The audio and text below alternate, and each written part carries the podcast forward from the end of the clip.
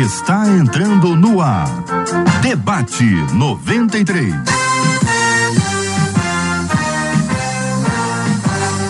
Realização 93 FM. Um oferecimento Pleno News. Notícias de verdade. Apresentação J.R. Vargas. Alô,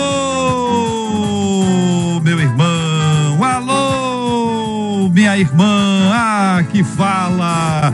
J.R. Vargas. Estamos de volta, começando aqui mais uma super edição do nosso debate 93 de hoje. Que a bênção do Senhor repouse sobre a sua vida, sua casa, sua família, sobre todos os seus, em nome de Jesus. Bom dia, Marcela Bastos. Bom dia aos nossos queridos ouvintes. Como é bom estarmos juntos. Isso é sinal do cuidado do nosso Deus que nos ama e é nesse amor que a gente entra para mais um dia. Benção puríssima no programa de hoje com a gente o querido pastor Marcos Góes. Alô, pastor Marcos Góes, bom dia. Seja bem-vindo ao debate 93 de hoje, pastor.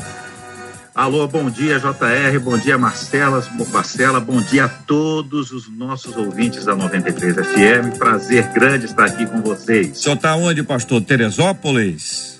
Eu estou em Teresópolis, debaixo de chuva aí no frio. Que isso, meu irmão. Segura aí, pela, segura a chuva aí, Marquinhos. Segura a chuva aí, por favor. Com a gente no programa de hoje também o querido pastor Ailton Desidério aqui nos estúdios da 93 FM. Bom dia, pastor.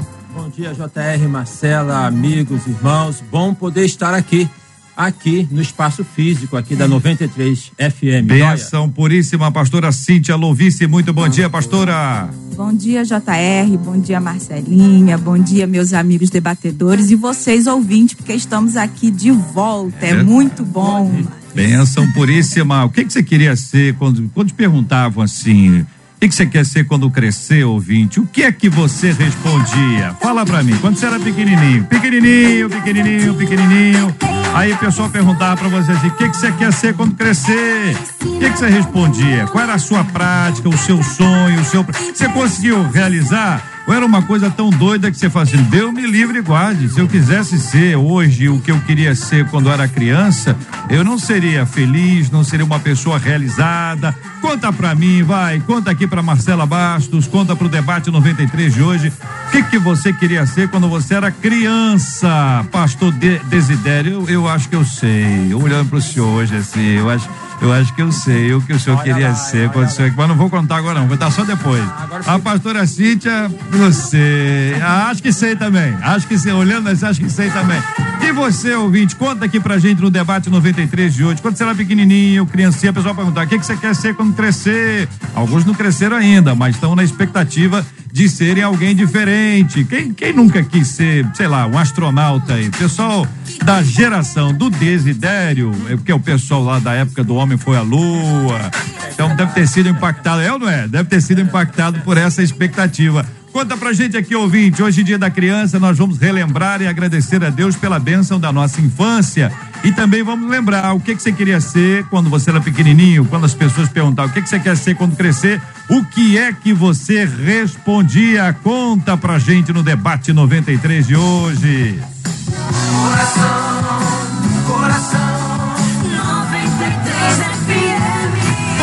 Participação dos nossos ouvintes assistindo o programa agora, Marcela, ao vivo, com câmera, câmera aberta, transmissão ao vivo agora, debate 93, aonde? Quer ver grandão assim, jogar na sua televisão? Corre lá no nosso YouTube, o canal da Rádio 93 FM, que é 93 FM Gospel já chega curtindo e dizendo, ó, o debate 93 já está no ar, mas também, de repente, você tá na rua, quer ver a gente com imagens ainda? Acesse aí no seu smartphone a nossa página do Facebook. Vai lá, Rádio 93.3 FM. Nós estamos aqui, ó, com um sorriso e tchauzinho para você também no nosso site, até, porque Muito dá para nos ouvir é. e nos ver através do rádio93.com.br. Muito bem, eu já estou vendo aqui, Marcela, várias pessoas já respondendo essa pesquisa inicial. Uma delas, eu não vou resistir ela disse que quando era pequena ela queria ser grande. É, tá aí. Alguns conseguiram. É. Alguns conseguiram, outros ainda não. Marcela, você acha que a gente pode pedir ao pastor Marcos Góes para daqui a pouquinho cantar ao vivo no debate? Será que ele tem um violão? Tá debaixo de chuva?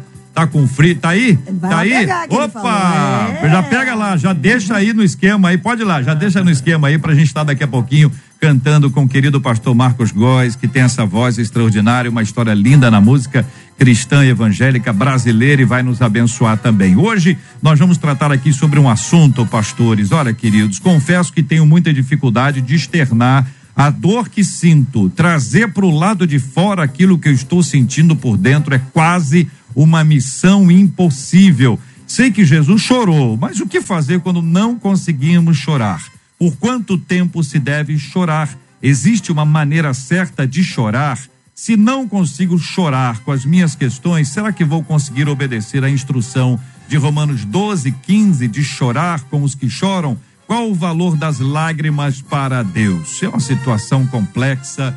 O pastor Ailton Desidério, vou começar ouvindo o senhor dentro desse assunto, a dificuldade que a nossa ouvinte tem. Essa frase é linda, né? Trazer para o lado de fora aquilo que eu estou sentindo por dentro é quase uma missão impossível. A frase é linda, mas é extremamente sofrida. Como responder a isso, pastor? É, JR, sem dúvida alguma, lidar com as emoções é uma dificuldade porque culturalmente nós fomos educados para poder reter a emoção, no sentido até de poder filtrar. Então, filtrar aquilo que pode dar tristeza, aguentar o tranco quando é uma, uma dor, né, para poder mostrar que é forte, para poder mostrar que é capaz. Isso é reforçado em alguns momentos, até na ambiência é, cristã entre os nossos irmãos, quando o irmão está chorando, fala assim: não chora, não, irmão, confia em Deus. Uhum. Eu costumo dizer o que, que tem a ver uma coisa com a outra, ou seja, confiar em Deus e, e chorar. Uhum. É, este é um tema, inclusive, que eu tenho trabalhado bem escrito, até no, se me permite aqui uma breve divulgação de um canal que eu tenho no YouTube, uhum. um texto que eu vou colocar agora e um vídeo falando sobre o infarto da alma. O infarto da alma é justamente essa essa contenção das emoções, tá? A pessoa ficar contendo as emoções e, em geral, tem a ver com a questão de poder mostrar força, mostrar que é capaz, mostrar fé, tá? Tudo aquilo que, no contexto bíblico, não tem respaldo, como ela disse aqui do próprio Jesus que chorou, do livro de Salmos, que são 70% de lamento, do, dos livros poéticos, que é Jó, é, Lamentações, próprio Jeremias, que era conhecido como profeta chorão, tá? Então, assim, eu diria para essa irmã e para tantos que nos ouvem que é um exercício de sensibilidade, de você se permitir sentir é, e poder expressar a sua dor a despeito do que outras pessoas é, possam vir a, a, entender por essa sua expressão. É, é, é, essa ouvinte toca num aspecto muito, muito, muito importante que tem realmente assim é. causado muito sofrimento, muita gente sofrendo calada. A pessoa né? sofre porque não consegue chorar e por causa disso sofre é, é mais ainda. Pastora Cíntia, como observa inicialmente esse tópico? É, quando ela fala aqui, né, que ela gostaria de chorar com os que choram e que é a palavra de Deus lá de Romanos e ela, a palavra inicia alegrar com aqueles que se alegram, né? E chorar com os que choram. A palavra de Deus está falando sobre empatia, sobre essa bondade, essa misericórdia. Nem sempre é, eu estou chorando demonstra realmente que eu não estou compadecida, ter essa compaixão. Muitas pessoas não choram, mas têm compaixão, têm empatia. Estão ali, têm misericórdia um do outro, estão felizes, estão alegres, porque o choro ele pode ser por tristeza, mas ele pode ser de alegria também. E não quer dizer que você tem dificuldade de chorar, que você é uma pessoa fria é literalmente é um, é um tema muito bom, porque hoje em dia nós vivemos um, um mundo onde nós não podemos mostrar nossas fraquezas, né? Se eu chorar, eu sou fraco, eu sou fraca. E tem muito aquilo, né? Homem não chora, homem não pode chorar, né? Essa, essa, tudo que a sociedade coloca para o homem ou para nós que nós não podemos ser fracos. E, e, isso não é verdade. Chorar não é, não é sinal de fraqueza. O próprio Jesus chorou, como ela coloca aqui. Jesus em nenhum momento foi fraco. Chorar significa mostrar seus sentimentos. E muitas pessoas têm dificuldade de mostrar sentimentos. Isso é muito ruim, porque engole seco, engole, e isso só somatiza. Pastor Marcos Góes, ouvinte diz: sei que Jesus chorou, mas o que fazer quando não conseguimos chorar? Há uma necessidade, JR, muito grande a gente vê nos últimos tempos das pessoas serem quebrantadas, né? Terem um coração quebrantado. A, a dor e, a, e, a, e o peso de tudo que está à volta, entendeu? Faz com que a pessoa reaja, mas não reaja da maneira de ser quebrantado. Eu acho que a pessoa está muito preocupada, a pastora Cíntia falou algo muito interessante, que nem todos que choram estão quebrantados. Nem todos que choram têm empatia. Agora mesmo a gente está com um caso aqui, a Valéria tem orado por ela todo dia. Ela é uma pessoa da igreja, foi constatada com um tumor no cérebro, e aí nós começamos a orar por ela. Nós não choramos, mas todo o tempo nós ficamos tristes e quebrantados com a situação dela. Ela fez uma, teve que fazer uma cirurgia às pressas, ela está se recompondo da cirurgia e nós temos acompanhado. Então, quer dizer, o coração é importante entender que muitas vezes eles não nos levam a chorar, mas Jesus nos diz que nós temos que ser quebrantados e nos juntarmos àqueles que sofrem, entendeu? temos a empatia, e é algo que normalmente as pessoas não têm. não têm empatia, uhum. porque também não se preocupam nem com elas mesmas, né? São 11 horas e 10 minutos. O choro, ele está associado ao sofrimento. Na maioria dos casos é onde nós o associamos, à dor, ao sofrimento, a uma tristeza. Vocês trouxeram outro elemento que envolve choro, que é quebrantamento espiritual. Aí também é tristeza pelo pecado, pela pelo seu estado de distanciamento de Deus. Então, isso gera esse quebrantamento espiritual que pode ser também visto como tendo uma de suas consequências o choro. No texto que nós estamos discutindo aqui inicialmente, é uma pessoa que sente a dor, mas não consegue se expressar. É alguma coisa retida e pode ser retida por uma questão cultural. A criação foi essa também existem pessoas que estão cercadas por, por outros que são insensíveis, que não conseguem sentir a dor deles, não percebem o sofrimento alheio. Porque não percebem o sofrimento alheio, não choram. Então diz, olha, eu, não adianta chorar diante de alguém que tem esse tipo de atitude, não vale a pena. Então, como que a gente lida com isso? Como é que a gente ensina alguém, olha, você precisa expressar. Ela foi culturalmente ensinada a reter qual é a palavra que a gente pode dar para alguém que está eventualmente mergulhado numa circunstância assim?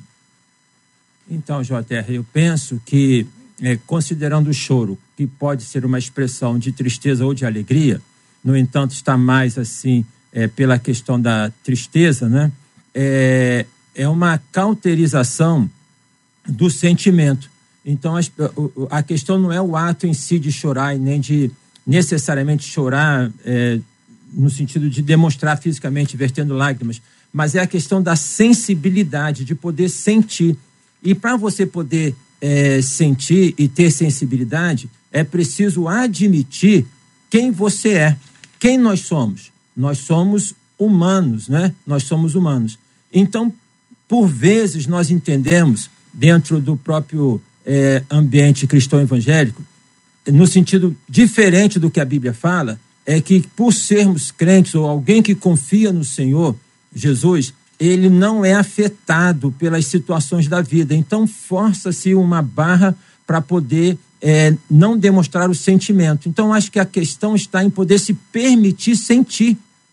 No que diz respeito ao pecado, tem uma palavra no grego que me falha a memória, que vai falar sobre a cauterização da mente. Ou seja, é aquela, aquela questão de que a pessoa peca, peca, peca e não sente. Tá? Ela está com a mente cauterizada.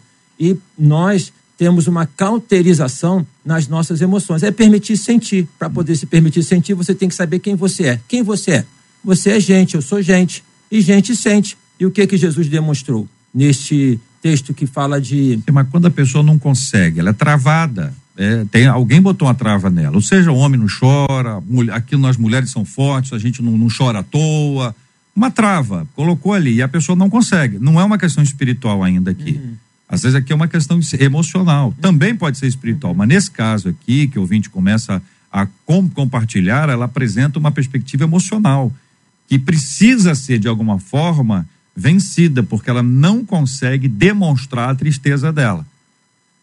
Então, Compreende, assim, pastora Cíntia? Sim, uhum. sim. Uma, uma coisa cultural, né, que nós fazemos muito com as nossas crianças, é quando a, a criança começa a chorar. E a gente fala, engole o choro. Você está chorando por quê? Engole o choro, engole. E quando a gente coloca isso para a criança, ela vai engolir o que ela está sentindo. Ela está engolindo suas emoções. Ela está ela tá engolindo o, o, que, o meu, meu sentimento. E aí, essa criança cresce culturalmente, socialmente, dentro de um ambiente em que ela não pode chorar. E ela cria essa defesa psíquica. É uma defesa que eu não posso chorar, não posso demonstrar meu sentimento. Só que o que, que eu diria para ela? Eu diria para esse ouvinte ou para essa ouvinte: você pode demonstrar sim o que você sente. E é importante que você demonstre, porque aquilo que não é, é falado aquilo que não é colocado para fora, aquilo fica dentro e vira sintoma futuramente você pode desenvolver algum sintoma psíquico, uma depressão, uma ansiedade, alguma coisa que aquilo vira sintoma. Se você não fala, o seu corpo fala por você. E aí eu diria, tá tudo bem. Tá tudo bem estar triste, tá tudo bem estar feliz, tá tudo bem não estar bem hoje, tá tudo bem também. Porque às vezes a gente culturalmente, nós cristãos, por exemplo, nós não nos permitimos, não posso ficar triste. Eu não posso ter um dia onde eu não estou bem. Eu não posso hoje acordar de mau humor. Por que não? Porque hoje eu não estou bem. Mas, e aí eu vou buscar a pessoa isso. pega o texto da tsunamita e reafirma isso. Sim. Não pode estar tá mal. Não pode. Você pode estar tá com o filho morrendo. Isso, e, e tem que encontrar, tem que, tem que dizer, vai tudo. Então pega aquele texto uhum. e me parece que forçadamente traz a esse texto essa conotação de que a gente não pode ter dificuldade, entendeu, pastora Cíntia? Exatamente. Aí a gente não pode ter dificuldade, vai tudo bem com o filho morto. É. Não vai tudo bem não está tudo bem. Agora, é, é fora de um contexto, né? De um contexto Exato. bíblico. A Bíblia não está dizendo isso. A Bíblia não fala, não fala para ninguém. Isso. Fala que está tudo bem. A Bíblia não está dizendo isso. A Bíblia fala que você tem que dizer para a pessoa que vai resolver os seus problemas. Vai, vai em direção àquele que vai te ajudar. Vai em direção. É o que o apóstolo Paulo diz, deixando-me para trás as coisas que ficaram e seguindo em direção às que estão adiante de mim. Eu vou seguir para o meu alvo. Quem é o meu alvo? É Cristo Jesus. Hum. Pastor Marcos Góes, quando nós lembramos desse texto da Sunamita e lembramos de uma referência a Jesus como homem de dores, ah, e temos um contraste aqui com uma questão de só vitória, tá tudo bem, não passamos por dificuldade, passamos por. Parecem coisas muito distantes, Pastor Marcos Góes. É, existe o evangelho triunfalista, né? Que muitas vezes ele é inalcançável. Ele é, é proposto nos programas de TV e por pregadores, que você, tudo isso que, que foi falado pelo pastor Ailton, pela pastora Cíntia, isso é proposto e as pessoas ficam muito frustradas por não alcançarem esse tipo de controle, esse tipo de bênção que é proposta nesse evangelho triunfalista. Uhum. Mas eu entendo bem que a nossa ouvinte ou o nosso ouvinte, ele está preocupado com a questão de chorar e externar os seus sentimentos, entendeu? Externar aquilo que ela sente. Eu acho que todos nós somos feitos pela nossa história, pela nossa trajetória. Nós temos uma história. E como foi falado aqui da criança que engole o choro, todos nós passamos momentos na nossa vida, desde criança até sermos adultos, que muitas vezes nos tolhiram a tomar determinadas atitudes, nos privaram de sermos mais sensíveis às vezes, nos privaram de chorar, nos privaram de colocar e de expressar os nossos sentimentos. Então, o que a gente precisa, eu me colocando com empatia no lugar do nosso uhum. ouvinte, eu precisaria me libertar desse tipo de, de, de, de pressão.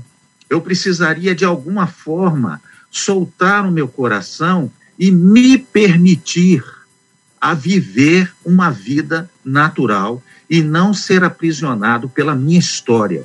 Entendeu? Eu tive um pai que não chorava. Eu tive um pai que não me abraçou. Quando eu abracei meu pai, eu tinha 45 anos. Foi o primeiro abraço que eu dei no meu pai. Porque o meu pai, ele foi criado na, na, na Central do Brasil, entendeu? É, vendendo rolete de cana no trem. Então, uma pessoa que, pela vida e o contexto dele, não tinha, entendeu? direito a ter emoções, ele tinha direito a trabalhar, ele tinha direito a exercer as funções que ele tinha obrigação de fazer. Então, muitos indivíduos, eles são assim, eles têm uma história muito densa, muito obscura em relação aos sentimentos, e muitas vezes eles têm dificuldade em externar isso. Então, a minha palavra é liberte-se, permita-se sentir as coisas. Porque nesse sentimento vai aflorar uma nova vida, entendeu? Uma nova visão em relação à vida, uma nova visão em relação às coisas que estão à sua volta. De repente, o nosso ouvinte está aprisionado em muitas coisas lá atrás, em situações que ele viveu lá atrás e que realmente enfaixaram ele de ele poder se mover na área emocional. Então ele precisa disso, Uhum. entendeu? Vamos para frente. 11 horas e 19 minutos, Marcela Bastos, que dizem os nossos ouvintes? Conta pra gente. Um deles, pelo WhatsApp, diz assim: o choro é um sinal externo do nosso estado emocional. É uma maneira do corpo expressar os sentimentos. Eu acredito que é a nossa reação imediata, não é programada. É difícil de ser contida. E a emoção contida também não faz bem para o organismo, não. Chorar alivia a dor, alivia a tensão, faz bem. É importante deixar as lágrimas caírem, diz ele, sem contar que o choro da alegria também é inevitável. Uma outra ouvinte diz assim: Eu fiquei cinco anos sem conseguir derramar nenhuma lágrima. Literalmente, as minhas lágrimas secaram por causa de um período de muito sofrimento pelo qual eu passei. Uma outra ouvinte, já agora pelo Facebook, JR, ela diz assim: Eu chorei muito quando da morte do meu pai e da minha mãe. Eu cheguei a ficar num estado depressivo, diz ela. Depois encontrei Jesus. Hoje eu choro, mas eu confesso a vocês, sabe o que, que mais me faz chorar, diz ela, é ver vidas se derramando e entregando as suas próprias vidas ao cuidado de Jesus, diz ela. Também choro por ver a maldade do mundo. E uma outra ouvinte diz assim: Eu gosto quando a Bíblia diz que Deus coloca as nossas lágrimas em um odre, diz essa ouvinte pelo Facebook. Muito bem, são 11 horas e 21 minutos. O que a gente vê, minha gente, é que a Bíblia diz que o choro pode durar uma noite, mas a alegria vem pela manhã. Nosso foco não está no choro, que dura uma noite, mas o nosso foco está na manhã. Acorda logo dia. Vem logo o dia, leva o nosso olhar para a esperança. O texto de Eclesiastes, capítulo 3, diz que há tempo de chorar e há tempo de deixar de chorar. A gente tem uma expectativa no tempo de deixar de chorar. A gente também sabe que Cristo disse: olha, bem-aventurados que choram, porque eles serão consolados. Onde está o nosso foco? No consolo e não no choro. Por que, que a gente foca sempre nesse outro lado, embora o choro seja um tempo de grande aprendizado? E quero lembrar a vocês que existem aqueles que choram em público e todo mundo vê, e aqueles que choram em particular e somente Deus vê. Existem aqueles que choram em público para serem vistos pelos homens, como Jesus disse que alguns queriam orar nas praças, nas sinagogas, para serem vistos pelos homens. Existem aqueles que oram em secreto e o teu pai que te vê em secreto te recompensará. Como lidar com esse choro, que é o choro necessário para a nossa vida, é o choro do aprendizado, é o choro de, de, de, de absorver as circunstâncias, de enfrentá-las, de admiti-las, para finalmente depois olhar para consolo, olhar para parar de chorar e orar e olhar para amanhã, pastora Cíntia Louvice. É, nós queremos a vitória, mas não queremos passar pelo processo de conseguir essa vitória. Né? Nós queremos ser vencedores, mas temos dificuldade de enfrentar um, o, o, esse movimento de para eu vencer, eu preciso estar passando por algum processo, por alguma luta. E nós focamos nisso, né? O choro do número mais alegria, mais eu quero ficar alegre. Eu não quero estar chorando, eu não quero estar triste. Nós não queremos passar por isso. Sim, nós não queremos, mas infelizmente foi até o que Jesus disse para nós, né? Que nós passaríamos por aflições, mas tem de bom ânimo. Ele venceu por nós, mas nós vamos passar. Nós vamos passar, nós vamos, cada um pega a sua cruz e segue Jesus. Infelizmente, nós estamos nesse mundo onde nós vamos passar por várias situações, sim. Mas nós sabemos que em tudo somos vencedores, porque Deus está conosco. Mas nós pegamos essa parte de vencer. Nós não queremos passar as aflições. Mas, infelizmente, irmão, nós vamos passar por, por, por processos para crescer, para nós amadurecermos, para nós avançarmos, precisamos passar pelas lutas. Pastor Marcos Góes. Eu acho que essa cultura do que o, chorar é feio, de que o chorar é fraqueza, de que o chorar é qualquer tipo de, de, de inferioridade, isso ela, ela trouxe para o povo, para o mundo, uma, uma situação muito difícil. E isso trava demais. Boa palavra da pastora Cíntia quando nós temos que entrar no processo. O processo da bênção, o processo da vitória ele muitas vezes requer lágrimas, né? Hum. Eu estava vendo vocês falarem e me lembrei de Apocalipse quando diz que Jesus enxugará dos nossos olhos toda lágrima, né? Então, com isso, a lágrima faz parte do processo. Eu acho que isso é importante dizer. Chorar faz parte. Não é travar, não é se reter, mas deixar as emoções aflorarem assim como você tem amor, tem raiva. Eu fico muito olhando assim a questão muitas vezes dos pastores, né? Eu já conversei com alguns pastores que muitas vezes eles fazem uma posição, se colocam numa posição de super-homens, de super-mulheres, que não mostram as suas fraquezas. E, na verdade, todos nós temos. Quantas vezes eu já chorei? Por problemas meus, por problemas dos irmãos, por problemas da igreja, por problem, problemas na minha família. Quantas vezes eu já tive raiva, quantas vezes eu já tive sentimentos assim. Então é importante dizer que nós não somos super-homens. Devemos sim abrir o nosso coração para que isso saia, entendeu? Uhum. Para que isso venha à tona e possamos, é, dando uma, um, um respaldo para nosso ouvinte, é preciso arrumar alguma maneira de você poder externar o que você sente. Muito bem, são 11 horas e 25 minutos aqui no Rio. Quero perguntar a você, ouvinte, que está nos acompanhando agora no debate 93 de hoje, o seguinte: para você, choro é sinal de fraqueza ou é sinal de força? Indica o quê? Que uma pessoa é fraca ou que uma pessoa é forte? Quando você vê alguém chorando, como é que você entende isso? Não chora não, porque está vendo que a pessoa está fraca, não desequilibrado, não aguentou, não aguentou o tranco, por isso que chorou ou o choro pode ser, na sua opinião, quero saber a sua opinião, um sinal de força. Manda a sua opinião pra gente aqui pro debate 93 de hoje, o nosso WhatsApp, você já sabe, mas vou repetir, é o 2196803 8319. Fale com a gente direto aqui no WhatsApp da 93 FM 2196803 8319. Choro o sinal de fraqueza ou sinal de força? Pode falar com a gente também pelo chat do Facebook, onde estamos transmitindo agora o nosso debate 93 pelo Facebook Rádio 93.3 FM ou no canal do YouTube, com a transmissão da 93 agora lá em 93 FM Gospel no chat também no YouTube. Então, você que está acompanhando no chat do Face, no chat do YouTube, você pode interagir ou diretamente no nosso WhatsApp, mandando aqui a sua opinião, interagindo com a gente. Choro para você, sinal de força ou sinal de fraqueza? E você acha que as pessoas veem como? A maioria vê o choro como sinal de fraqueza ou sinal de força? Quer a sua opinião aqui no Debate 93 de hoje, minha gente.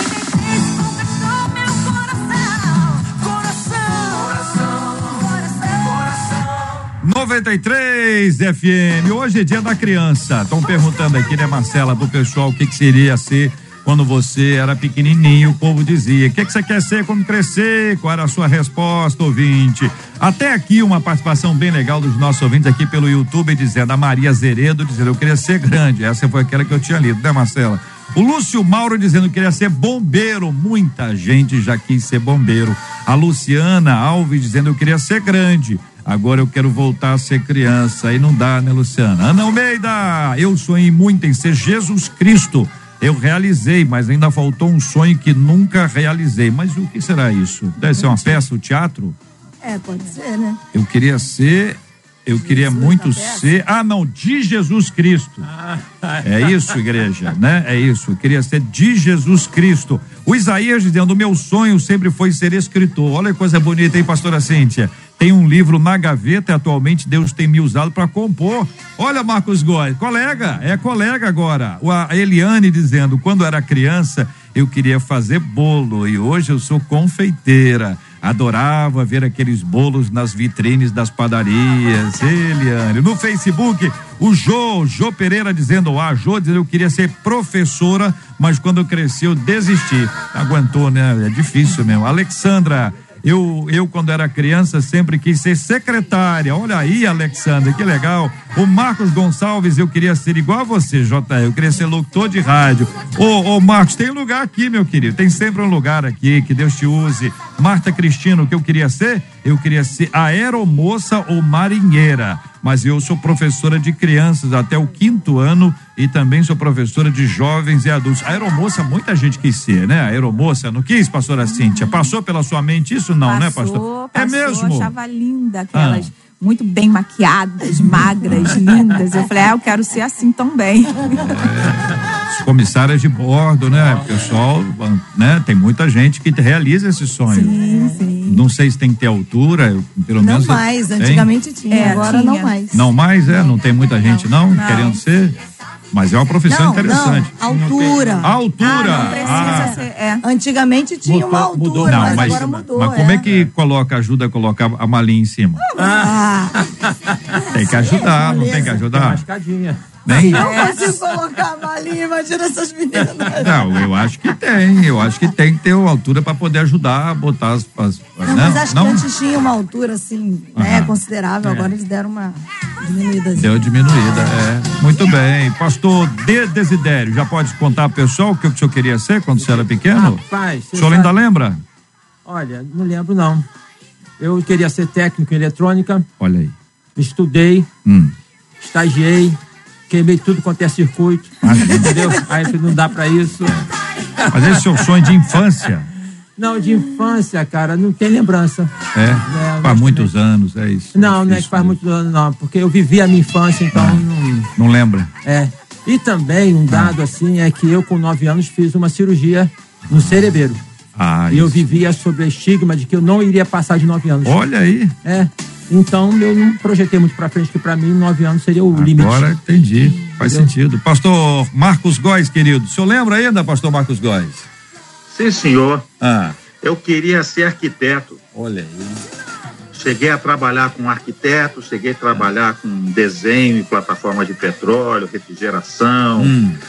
Fui profissional nessa área, mas aí um dia Deus me chamou, eu larguei tudo e fui ser. Mas o seu sonho de gospel. criança era esse? De criança. Sim, o o sonho perguntava, o senhor quer ser, o que, que você quer? Marquinhos, o que, que você quer ser, ser quando crescer? Arquiteto. Tudo bem. Pastora Cíntia, Arquiteto. Eu, quando era criança, Ah. eu queria ser veterinária. veterinária, gostava Sempre de quis. animalzinho. Sempre quis ser. Aí não deu, né? Fui ser psicóloga. É, não, é. Tem, tem a ver, né? Tem a ver, né? Tem a ver. Não tem muito assim, não é, não é que tem tudo a ver, né? Mas tem a É ver. parecido. Mas tinha, tinha em casa gatinho, Sempre tive muitos, muitos Cachorrinho. bichinhos, até hoje eu tenho. é, ratinho, fa- fazer aquelas experiências, ou não? Aham, já tive Com esquilo, tartaruga. coelho, Ah. pintinho que a gente vendia na feira. com Pintava garrafa, também, não? Pintava, Pintava, os pintinhos. pintava o pintinho. É. Hoje em dia não pode, Não né? pode, dia não pode mais. É Isso é coisa passado, né, gente? É, passado. Passado. não- Muito bem. E você, ouvinte, está interagindo com a gente? Pode continuar dando a sua palavra aqui, a sua opinião. Daqui a pouco a gente traz mais aqui um relato para você, um resumo. Agora é a hora de falar sobre o choro. É bom falar de criança cantando, mas criança também chora. E tem criança que chora demais. Tem criança que exagera, tem criança que usa o choro como manipulação. Daí eu pergunto a você, querido debatedor, doutor Ailton Desidério, também psicólogo aqui à mesa. O choro como manipulação é um instrumento perigoso e muitas vezes vitorioso. É, ontem eu estava no shopping com meu filho e tinha uma criança que chorava, Hum. mas que chorava, que chorava. Aí eu falei, assim, gente, onde é que está a mãe dessa criança? Mas o interessante é que a mãe deixou a criança chorar, entendeu? Assim, ela teve ali uma resiliência de aquela criança chorando e deixar chorar. Como que a criança consegue o que ela quer? É, não é pela, pela fala, é pelo choro. Então, o choro, ele, de certo modo, é de maneira indevida, e, e aí não é bem um choro, é o choro é, aqui, é o que é externo, né? Mas é o que está dentro da pessoa, né? E no sentido de que ela se apequena em frente a, a outras pessoas, ela não encontra uma forma de poder argumentar para poder querer o que ela deseja, de se posicionar. Então ela se apequena, se inferioriza, faz aquela ação né, de poder então ter a atenção do outro por este viés. O problema é o seguinte, que isso é perceptível. Pode ser uma vez, outra vez, mas na terceira, na quarta vez, quem está na convivência vai saber, ela só quer ganhar no choro. Uhum. E aí já não vai dar mais atenção para esta pessoa que buscou esse movimento e busca-se esse movimento de modo inconsciente. É uma forma que a pessoa tem de poder ser, tá? E que de poder ter a atenção do outro. Então essa Mas é inconsciente? é inconsciente. Isso no, no adulto também? No adulto também. Mas pode ser consciente também, como instrumento de manipulação, Então, ou não? Então, po- então, como instrumento de manipulação, consciência sim, mas por que que ela está nesse, nesse, nesse, nesse viés? O que que a Hum, tá. Leva para poder Entendi. agir dessa maneira, entendeu? Então ali tem, em especial, tem alguma coisa dessa estima, tem alguma coisa desse, desse, de repente, uma criação de um pai muito austero, uma criação muito austera, um superego, onde ela tem que se inferiorizar. Isso é muito comum, não precisa nem chorar, a pessoa tem que se inferiorizar para poder conseguir o que ela quer. Né? E o choro, por vezes, é uma expressão disso. Ela, e é uma expressão, é, é um caminho totalmente equivocado, mas ela não tem consciência. A gente volta para ouvir a opinião da pastora Cíntia, do pastor Marcos Góes sobre esse assunto. Marcela, o que estão falando os nossos ouvintes, 11h35. A Solange Santana disse aqui, ó, pastor Ailton, meu netinho está nessa fase Ó. de chorar por tudo. vendo? Mas a minha filha não deixa que o choro dele a manipule, não. E ela não faz a vontade dele. Agora, há dois casos muito parecidos aqui, JR Debatedores, um pouquinho preocupante. Uma das nossas ouvintes pelo zap diz assim: enquanto eu não era cristã, era muito fácil externar os meus sentimentos de alegria, principalmente os de tristeza. Mas depois que me converti, eu não tenho mais esse direito, porque os cristãos à minha volta acham que chorar, sofrer, sentir saudade não é coisa de cristão. O meu marido morreu tem cinco anos. Às vezes eu me pego chorando por saudade. Aí quando alguém da igreja toma conhecimento desse momento, me dizem: caramba, isso não é normal. Você já devia sentir, aliás, você já não devia mais sentir essa saudade. Aí diz ela, só que cada um é cada um.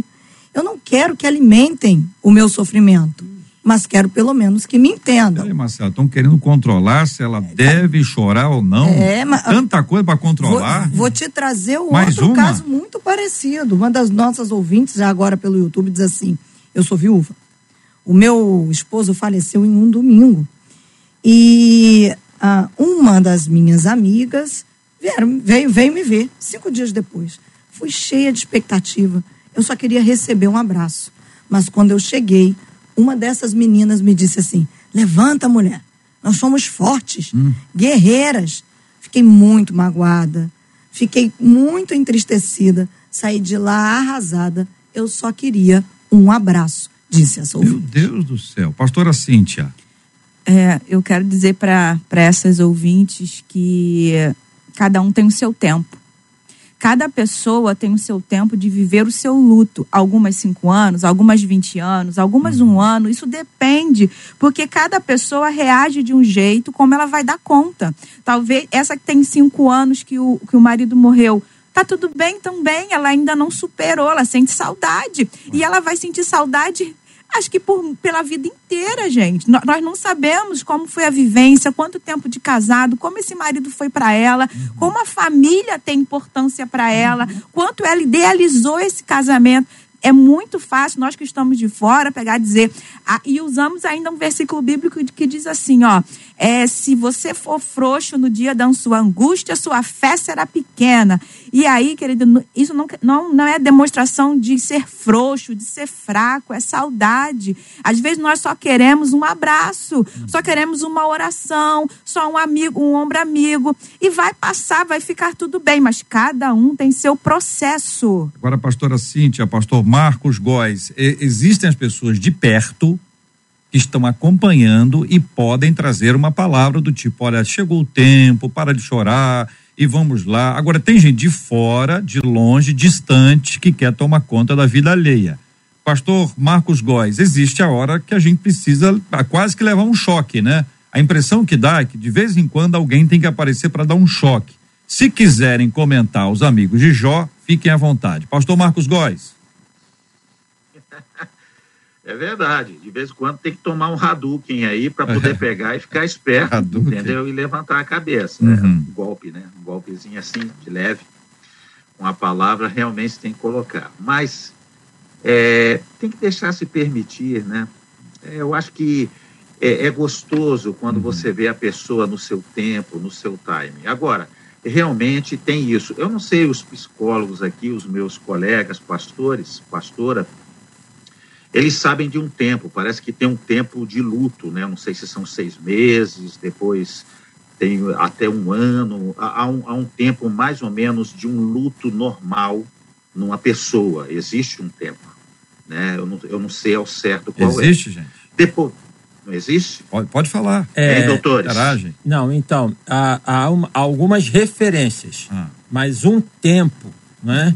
É, eu não tenho essa compreensão. Há algumas referências. O luto, digamos assim, dentro de uma certa normalidade, seis meses, um ano, três anos, ok? Agora, se ele permanece no longo tempo com os mesmos sintomas, e aí, como a pastora aqui colocou, a pessoa pode sentir a tristeza, a perda vem como lembrança. Agora, se ela está deslizando naquele mesmo sintoma, entendeu? Uhum. Ela não elaborou esse luto, uhum. ok? Então, assim, mas não podemos falar de um tempo cravado. Inclusive, na Bíblia tem um exemplo de Davi, né? Davi chorou, chorou, chorou pelo filho que queria que ficasse vivo. Quando recebeu a notícia que o filho morreu, tomou banho e foi lá para a refeição. Então, quer dizer, os tempos são é, é, não, não, são determinados. Existe uma referência, seis meses, três anos, mas não pode falar Varia, que é uma coisa né? determinada. Pastor Marcos Góes, continue, querido. Não, então eu acho que é isso. É, essa, essa é, é, é tudo na empatia, JR. Uhum. Eu penso assim, é tudo, é tudo no feeling de você olhar para aquela pessoa e você observar. Às vezes o luto dela está fazendo ela sofrer mais do que ela merece, entendeu? Uhum. Mais do que ela precisa. Então você vem com uma palavra de carinho, sempre em amor, claro, porque a Bíblia nos diz isso, sempre em amor, você pega e conversa com essa pessoa, entendeu? Você precisa reagir, porque isso a gente vê que está fazendo mal a você, uhum. isso está levando você a continuar com esse sentimento. Saudade sim, mas sofrimento não, entendeu? Uhum. E começar a tentar trazer essa pessoa de volta à realidade da vida. Então, isso eu acredito que haja realmente a necessidade de muitas vezes nós fazemos. É preciso ter o feeling, é preciso agir com amor e empatia uhum. para que não seja algo grosseiro, fora do tempo e possa machucar mais do que edificar. Doutora Cíntia, tem duas crianças com fome. Uma chora, outra não. Quem está com mais fome? Depende. Não, mas no olhar, no nosso olhar, de quem é que é? É, quem está chorando. A gente, a gente vai. É, a tendência dizer... é essa, não é? Então, uhum. aí a que não chorou, olhou para o lado e falou assim: engraçado, né? Eu tô quietinho aqui, a comida foi lá primeiro, a minha nem veio ainda. Vou chorar. Uhum. E aí as duas aprendem. Aí uma chora mais alto, as duas choram. A que chora mais alto. E aí, nesse processo, a manipulação por meio do choro, seja neste campo, criança com fome, adolescente com algum tipo de crise, pessoas com mais idade, até na própria igreja, as manifestações que envolvem esse tipo de, de, de ação, pode, pode ser manipulação? Pode, claro. Claro que pode, né? É, A gente acha que as crianças não manipulam, né? Mas, gente, criança é muito esperta. Manipula o tempo A todo. criança manipula o tempo todo. Às vezes, quando você tá indo, a criança já foi, já até voltou, e você ainda tá ali achando, ai, ela não entende, ela não sabe. Sabe sim. A criança, ela tem entendimento, ela manipula o tempo todo, e ela faz isso com choro, com manha, e até conseguir aquilo que ela quer. Agora, a- tem as crianças, os- os adolescentes, adultos, eles querem chamar atenção. É exatamente isso. Eu vou chamar atenção e eu vou chamar atenção como? Chorando, esperneando, com manha, com aquilo. Então vai de acordo com, com, a, com a criança, né? Com aquilo que ela conseguiu. Eu quero, eu quero comer. Eu chorei, eu consegui. Eu quero um brinquedo. Eu chorei, eu consegui. Então a criança, a criança vai manipular o tempo todo com choro. Então é interessante a gente também entender como essa criança é, como que você. Eu, todo pai, toda mãe conhece seu filho, sabe quando a criança está manipulando. Só que a gente às vezes não quer aceitar isso. Não, essa criança não faz isso. Lógico que ela faz. E tem criança, e tem criança que ela só quer expressar o que ela sente, só que ela não sabe como também. Ela só sabe expressar chorando. Eu tive uma criança no consultório onde ela chorava muito, muito, muito, muito, muito. E aí eu cheguei para ela, sentei com ela e falei assim: fala o que que você quer. Me diz, me fala, porque eu não tenho como saber com você chorando. E ela falou: eu só queria que a minha mãe viesse me buscar. E aí eu falei: tudo bem. Então nós vamos ligar para sua mãe para ela vir te buscar. Você não precisa fazer isso. Você pode me dizer. E eu fiz o que a criança queria. Liguei para a mãe e falei: olha, ela não, ela não quer mais ficar, ela quer ir embora. Tá bom. A mãe foi buscar. Então a gente precisa entender esses processos também. Mas claro que a criança manipula muito. É, e quando a gente fala, por exemplo, sobre arrependimento e alguém diz, olha, eu estou arrependido pelo que eu fiz, sério. E a- a- uma outra pessoa diz a mesma frase chorando. A tendência que a gente tem é de acreditar que um tá sim, outro tá não. Mas eu volto a esse assunto já já. Marcela. Não, porque enquanto a pastora Cíntia falava, tem uma ouvinte aqui, a Cecília, dizendo: a minha filha tem esse dom. Ela Hum. Ó. depois bota vários kkkkk. Ela chora com muita Ó, e facilidade. ela tá rindo ainda, mãe. Aí a menina chora mesmo. É, e eu tenho que ter. Porque aí ela Ah. completa, ela diz que ela tem que ter muita paciência. Muita Que a paciência. filha dela tem o dom. É, ah, se a criança não chorar, ela vai fazer o quê? Porque ela não tem um vocabulário. Não, mas é bebê. Só falando bebê. Não, então Bebê. aí, aí nós temos, mesmo que seja uma criança de 7 anos, é, tem realmente.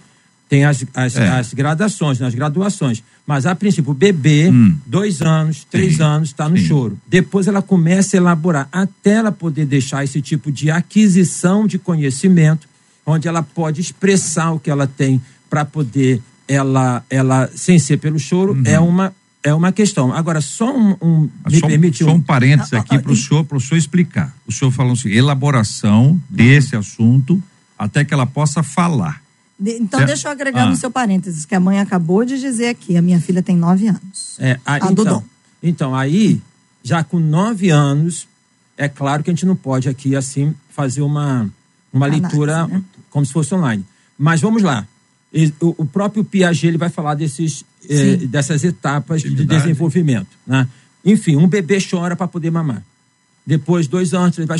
Na medida em que essa criança vai crescendo, ela vai encontrar outras formas, inclusive pela linguagem, pelo vocabulário, dela poder reivindicar aquilo que ela quer. O que acontece, e a irmã trabalha com criança, quando trabalha com criança, a criança está chorando isso, isso é o problema. De onde é que está a causa? Sim. Do ambiente familiar. Exatamente. Dos pais. Entendeu? Que estão ali, que não conseguiram passar aquela, aquela, aquele respaldo para poder a criança ter o seu desenvolvimento. Então, assim, no caso desse de nove anos, já é uma outra forma.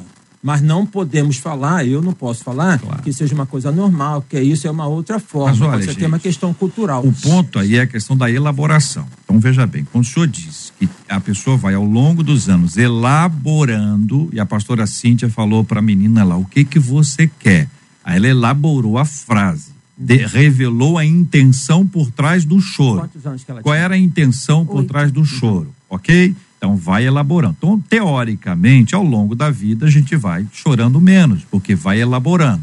Só que o choro, ele pode estar no campo da razão e no campo da emoção. Estou afirmando, vocês podem dizer se está certo ou se está errado, porque esse é o objetivo. Se o choro é manipulação, ele é razão. Parece emoção, mas ele é razão, porque ele já sabe que se houver choro, haverá mudança de rumo. Nós vamos a tal lugar, uh, não vamos mais. Não quero comer essa comida, uh, come outra comida. Isso por qualquer idade, gente. Pode botar gente mais velha aí, a pessoa tem motivos diferentes, mas a, o, a proposta é o mesmo, envolve razão. E tem emoção. A emoção é o seguinte: não tem como segurar o choro. É mais forte. É um lugar de suavidade, é um lugar de explosão, é um lugar de fala. O choro também tem esse lugar de representação. Então a mistura aqui para sair da primeira fase aqui para entrar na fase adulta e pensar nessa questão complexa que aí está, pastora Cíntia. Se o choro é manipulação, é razão. Ele é racionalmente adicionado à, à nossa fala. Agora, se é emoção, é como se fosse uma explosão, né? O, o choro não manipulado, ele é uma explosão. É isso, pastora? Sim, você colocou muito bem, é razão e emoção. Lógico que isso pode se misturar também, né? Ela pode estar tá querendo algo e, e também sentindo algo. Uhum. E aí a gente tem que tentar entender o que, que essa criança está dizendo, o que, que ela quer, como que ela está se colocando o que ela o que ela está sentindo ou o que ela quer falar. Porque muitas vezes a criança não fala porque os pais não deixam ela falar. Não vamos sair, choro mas não vão, mas não pergunta por que você não quer ir. Ah, não vamos. Então, ela chorou, não vamos. Ou a criança aponta para um, eu quero água. Só que ao invés dela falar eu quero água, ela aponta para água. O pai ou a mãe ou quem estava lá e pega água. Aquela criança não precisa falar. Uhum, eu aponto, eu grito, eu choro, eu me jogo no chão e o meu pai e a minha mãe faz. Então eu vou continuar fazendo isso. Perfeito. Marcela Bastos. Eu queria trazer hum. para os nossos debatedores a questão do louvor e o choro. O choro impede o louvor, ou quando chora não pode louvar, porque um dos nossos ouvintes diz assim. O que dizer então quando a gente canta? Se está chorando, louve, se está sofrendo, louve. O louvor invade o céu. Quem chora não pode louvar, é uma imposição de louvar e chorar. Então, peraí, Marcos Góes tem que responder. É, Sim. Quem canta aqui, eu acho que a pastora Cintia até canta. O Desidério tem muitas dúvidas, ah. mas pastor Marcos Góes. Rapaz, é uma explosão, como o JR fala, fala, né? Na verdade, o louvor, ele, ele sincero, ele é autêntico, ele emocional, ele produz para nós várias atitudes e várias reações. Então, muitas vezes você chora, Muitas vezes você é, levanta as mãos, você se ajoelha, você se prostra. Então, quer dizer, o louvor ele traz todo emocional, toda a sinceridade emocional que você deve prestar a Deus. Então, necessariamente você não precisa chorar. E aí a gente vai no, no emocional de cada um. Muitas vezes você está numa igreja, você está lá dirigindo louvor, e você vê pessoas quebrantadas e outras não. Você vê pessoas que levantam as mãos e outras não.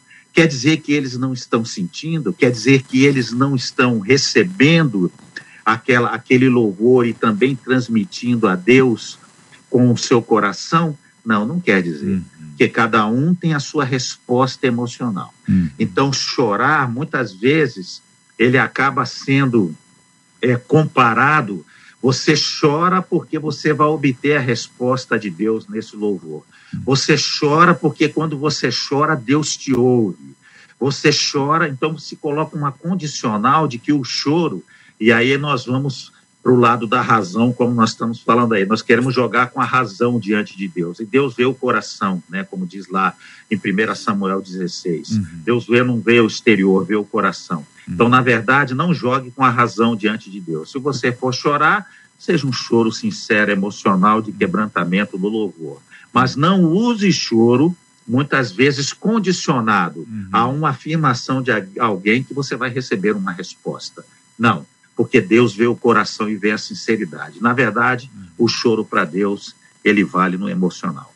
11 horas e 52 minutos na 93 FM. Eu perguntei agora há pouco se você entendia o choro como fraqueza ou como um sinal de força, de coragem, até para expressar os sentimentos. Pastor Desidério, o, como é que o senhor encara esse assunto? O choro, um sinal de fraqueza ou um sinal de coragem ou Sim. força?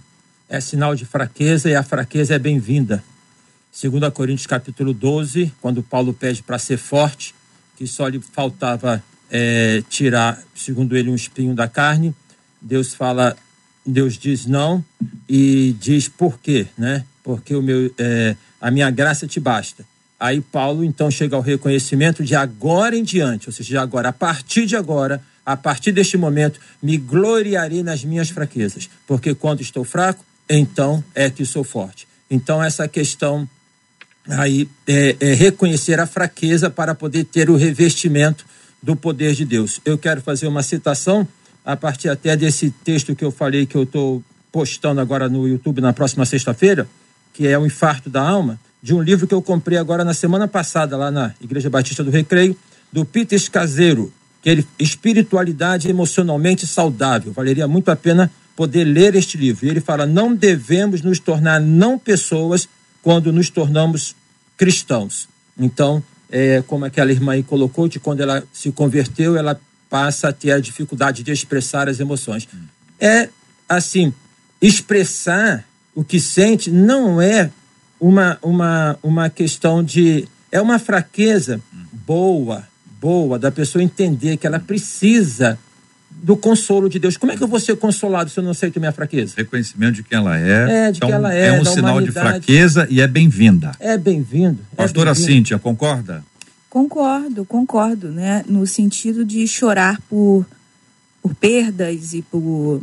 É um sinal de que eu demonstro claramente quem eu sou, que no momento eu não estou dando conta que eu estou me expressando através das minhas lágrimas e isso é muito bom porque eu estou colocando para fora, não estou é, somatizando, não estou engolindo, estou colocando e isso é, como o pastor falou, é bem-vindo, é válido, é bonito, é legal, porque assim, Quanto mais sinceros nós formos, mais nós somos verdadeiros, e é isso que Deus busca: pessoas que o adorem em espírito e em verdade. Nós precisamos de pessoas verdadeiras, ao qual a gente diz, não está usando máscara, não está fingindo. Olha só que legal, essa pessoa, ela é ela e ela sabe quem ela é, e ela é fraca em alguns momentos, como eu sou em outros, ela me ajuda, eu ajudo você, e assim nós vamos seguir em frente.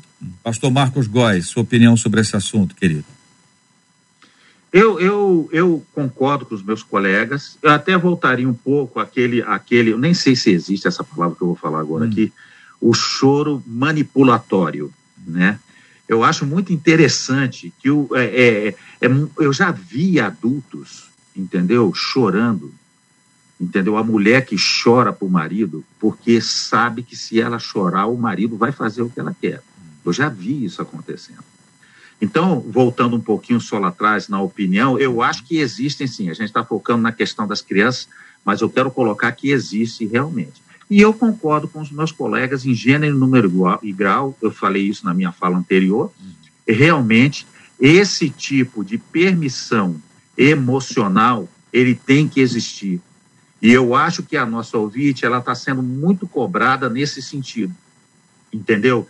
Eu acho que ela deve chorar com o desejo de chorar, entendeu? E não se preocupar com a cobrança disso, entendeu? Ela pegar e abrir o coração para fazer aquilo que ela deseja fazer, entendeu? Se não quer chorar, ah, não consigo chorar. Então você ou tem um problema, precisa ser resolvido, talvez até na área psicológica, entendeu? Por causa da sua história, ou então é uma pessoa que não é dada a isso. A gente tem que também ver isso. Há pessoas que não são dadas a chorar. Será que todas as pessoas, eu pergunto aos colegas, todas as pessoas têm que chorar? É algo assim, obrigatoriamente, para que as pessoas façam? Todo ser humano precisa chorar. Com a palavra, os psicólogos. Pergunta feita, resposta dada. Olha, é, precisa chorar fisiologicamente, porque se não chorar fisiologicamente é sinal de uma doença. Eu conheço uma pessoa que tem isso tá? Então precisa chorar emocionalmente porque é uma forma de poder aliviar a tensão, ok? Então não é ter que chorar compulsivamente, mas o choro como expressão daquele momento, se, se, se a ausência do choro não é normal, o chorar em excesso também não é normal. Uhum. Então tem ali um equilíbrio, Sim. tem um lugar do choro e tem um tempo que a, não tem a pessoa que não chora, uhum. mas também não é obrigada a chorar o tempo inteiro. Muito bem, são 11 horas e 57 minutos, minha gente. Pastor Marcos Góes, naturalmente, diante daquele que tem autoridade e poder, nós choramos, porque os que confiam no Senhor choram mesmo, né? Eles vão, vão, vão em frente, ainda mais quando nós estamos diante daquele que é a nossa estrela da manhã. E aí a gente pode dizer, Senhor, formoso és. E aí, pastor Marcos Góes? Peraí que o violão resolveu desafinar aqui. não entrou rapidinho. bem, tá bom? Então eu vou continuar, tá? Vai, não peques mais. Entendeu? Você que tá aí com nessa, nessa ideia tão bonita de entender esse seu bem querer um, bem querer dois, ou até dizer Jesus te entronizamos, renova, eu só quero estar. Quantos outros podem declarar de forma tão bonita algumas das canções do querido amigo pastor Marcos Góes? Renova-me, Senhor Jesus. Já não quero ser igual.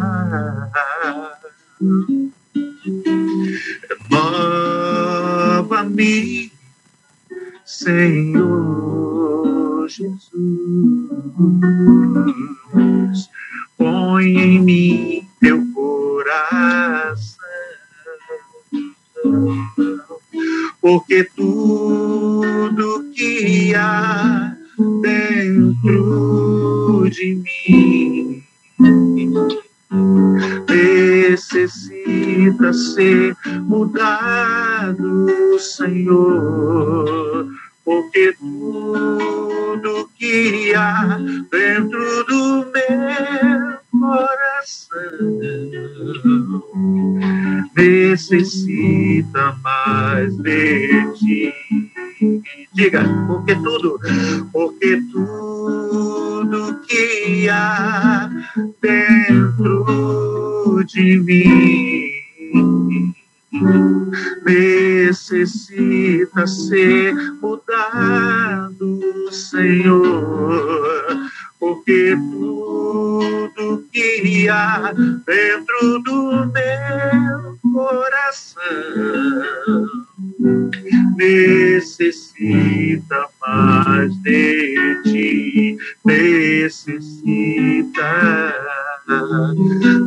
necessita mais de ti.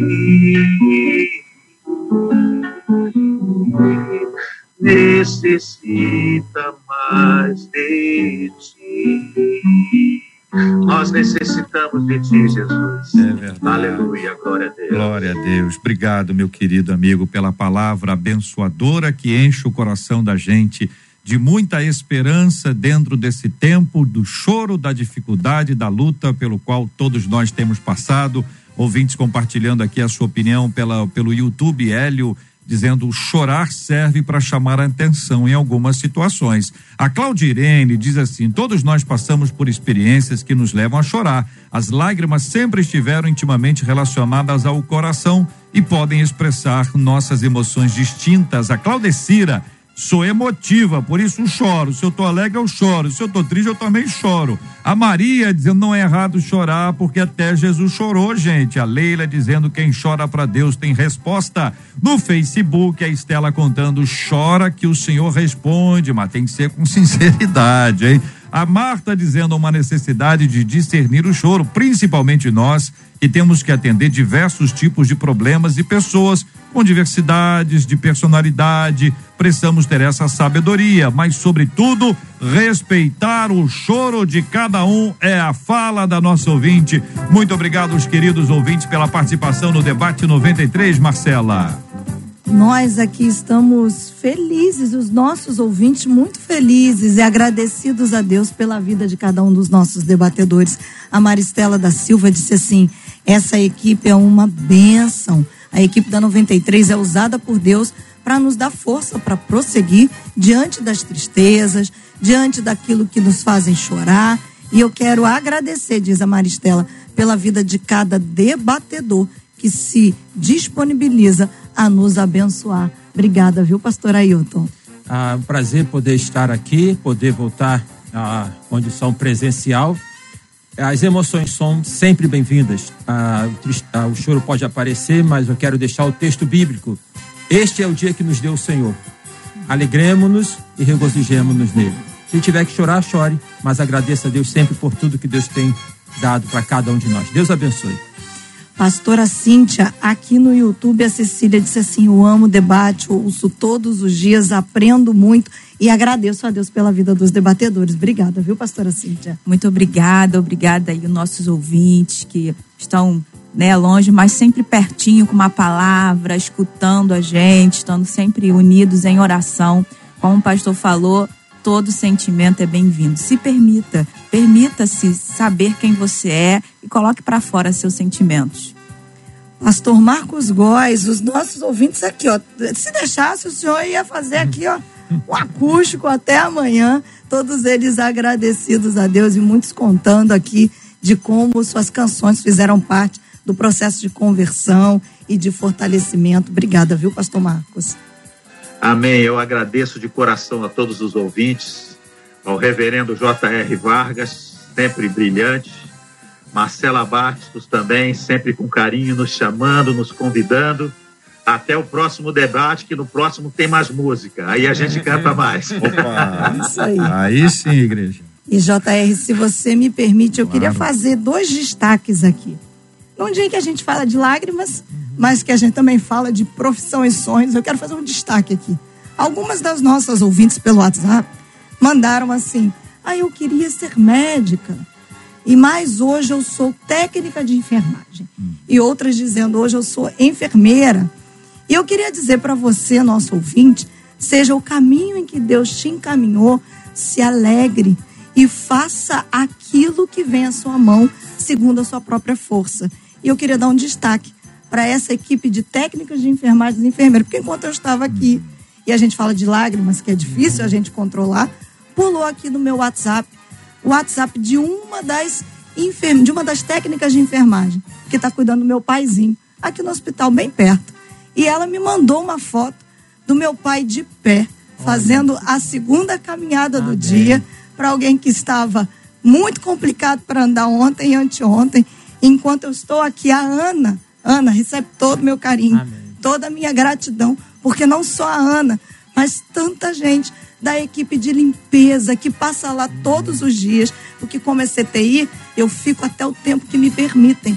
Mas fora desse tempo, toda essa equipe de médicos, técnicos, enfermeiros e equipe de limpeza entram lá no meu ombro dele, conversam com ele e ficam com ele. Então, bendito seja o nome do nosso Deus.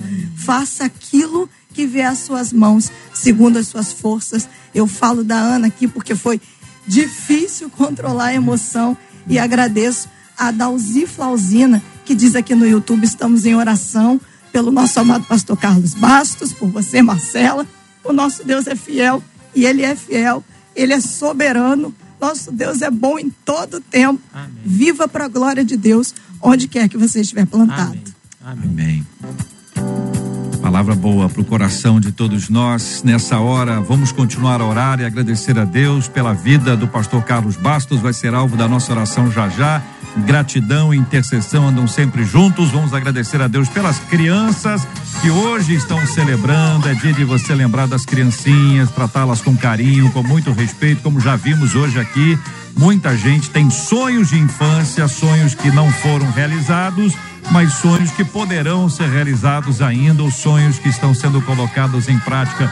Cuide bem das crianças da sua igreja, cuide bem da criançada e vem aí! Pediu, tocou. Na programação da 93 FM, na voz do Gilberto Ribeiro, sempre novinho, renovando-se a cada dia, para estar com você aqui na 93 FM, compartilhando esse maravilhoso evangelho do nosso Senhor Jesus, através das canções lindas que ele pode compartilhar com você aqui na 93 FM. Nós vamos orar juntos nessa hora, vamos apresentar diante de Deus os nossos pedidos, como já conversamos aqui, vamos orar pela vida e pela ótima recuperação do pastor Carlos Bastos. Vamos pedir ao Senhor que continue agindo sobre a sua vida, Marcela e toda a sua família. Vamos orar por todos os demais que estão enfermos, como nós temos orado todos os dias há tantos anos, né, pastor Ailton? O senhor tem orado conosco aqui, tem nos ajudado nessa luta, orando por consolo aos corações enlutados e hoje também lembrando das nossas crianças. E uma palavra preciosa para aqueles que estão chorando e que podem chorar na presença de Deus. Essa é a grande diferença que há. Todo mundo chora. Todo mundo chora. Seja o choro preso, aquele choro contido, o choro chorado diante de todos, todo mundo tem questões que o levam ao choro. Mas os cristãos choram na presença do Senhor e recebem dele o consolo, recebem dele a paz. A paz que Paulo, grande escritor, teólogo dos melhores, uma cabeça brilhante, um texto inspirado pelo Espírito Santo diz que o consolo de Deus, que a paz de Deus não tem explicação. É milagre. Não tem razão para que haja paz. A paz vem apesar da ausência de razão. E nós vamos orar para que o consolo de Deus venha sobre você nessa hora, você que tem ao longo de tantos anos chorado com a gente, chorado o nosso choro, chorado com a gente e nos permitindo também ser parte do seu choro, vivendo a essência do evangelho, quando nós temos que chorar com os que choram e também temos que nos alegrar com os que se alegram. Por mais difícil que isso pareça, isso é obra do Espírito Santo de Deus. Por isso a gente ora. Pastor. Senhor Deus eterno, nós louvamos o teu nome porque o Senhor entende da gente. O Senhor nos entende como gente porque Jesus se fez gente como a gente. Jesus demonstrou, ó Deus, a, as emoções, ele demonstrou a tristeza do choro no sepultamento de Lázaro, demonstrou a angústia no Getsemane. O Senhor entende, ó Pai, quando nós nos sentimos tristes, abatidos. O Senhor sabe da nossa fragilidade. Nós é que não entendemos isso e queremos ser o que nós não somos. Precisamos da tua graça. Clamamos agora, ó Pai, por tantas pessoas que choram, por tantas pessoas que expressam as suas emoções, tanta gente lutada, tanta gente, ó Pai, vivendo momentos difíceis. Aqui, como já foi dito, o Senhor é aquele que enxuga as lágrimas, o Senhor é aquele que guarda, ó Pai, cada lágrima, o Senhor é aquele que entende o sentido e significado de cada, de cada lágrima. Ó Deus, também, ó Pai, pedimos por aqueles que estão nos hospitais, estão enfermos, adoentados, acamados aqui, ó Pai. Nos unimos mais uma vez em oração pelo Pai da tua serva, irmã Marcelo, pastor Carlos Bastos. Dê graça, ó Pai, em nome de Jesus. Ó Deus, que ele eh, tenha seus movimentos restaurados e a saúde, ó Pai, cresça assim de uma maneira, ó Pai, maravilhosa. Abençoa esta enfermeira que cuida dele, ó Pai, esse pessoal da técnica de enfermagem, esse pessoal que às vezes se faz, ó Pai, assim, engole o choro para poder manter ali a posição de, de cuidar das pessoas. Abençoe toda essa boa equipe. Ó Deus, dê graça sobre nós, ó Pai, neste dia que é um presente do Senhor, para que possamos vivê-lo é, de maneira própria, de maneira, ó Pai, que glorifique o teu nome e traga leveza para a gente. Oramos em nome de Jesus. Amém. Que Deus te abençoe. Você acabou de ouvir Debate 93.